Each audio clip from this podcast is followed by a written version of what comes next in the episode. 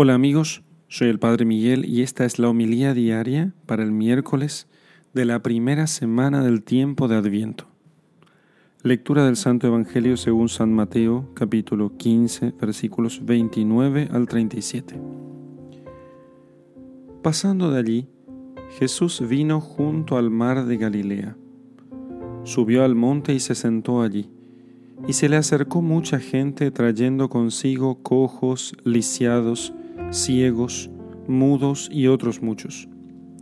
Los pusieron a sus pies y él los curó, de suerte que la gente quedó maravillada al ver que los mudos hablaban, los lisiados quedaban curados, los cojos caminaban y los ciegos veían. Y glorificaron al Dios de Israel. Jesús llamó a sus discípulos y les dijo, Siento compasión de la gente, porque hace ya tres días que permanecen conmigo y no tienen qué comer. Y no quiero despedirlos en ayunas, no sea que desfallezcan en el camino. Le dicen los discípulos, ¿cómo hacemos en un desierto con pan suficiente para saciar a una multitud tan grande? Díceles Jesús, ¿cuántos panes tenéis? Ellos dijeron, siete y unos pocos pececillos. Él mandó a la gente acomodarse en el suelo. Tomó luego los siete panes y los peces, y dando gracias, los partió e iba dándolos a los discípulos, y los discípulos a la gente.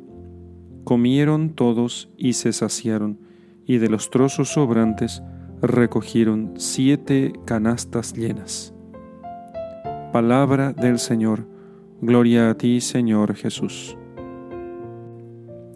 Dios tiene compasión de nosotros ciertamente, compasión en tanto que no solamente se ha compadecido remotamente o de lejos de nosotros, procurando hacer algo de empatía, eh, una empatía como la que nosotros solemos practicar con los demás, como ponernos mm, con los afectos o con los pensamientos en el lugar de otros, sino que Dios no solamente sintió compasión de nosotros de lejos, sino además se hizo uno de nosotros.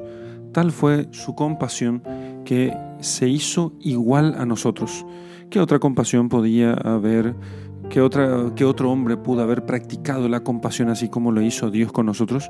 Ninguno. Generalmente nuestra compasión se limita a dar alguna ayuda y muy pocas veces, salvo aquellos misioneros héroes, y gente que tiene una caridad extraordinaria con los demás y que por eso justamente lo que hacen es reflejar a Jesucristo, salvo esos, casi nadie se pone estrictamente hablando en el lugar del otro. Dios, en cambio, nos tuvo tal compasión que vino a vivir con nosotros, a ser uno más de nosotros. Por eso, nunca tenemos que pensar, nunca deberíamos pensar, ¿será que Dios me va a perdonar? ¿Me perdonará Dios tales y cuales pecados? Dios será capaz de perdonarme.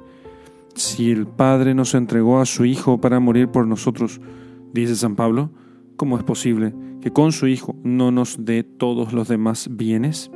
Por eso, nuestro Dios es un Dios compasivo y misericordioso, lento a la cólera y rico en piedad. En el nombre del Padre y del Hijo y del Espíritu Santo. Amén.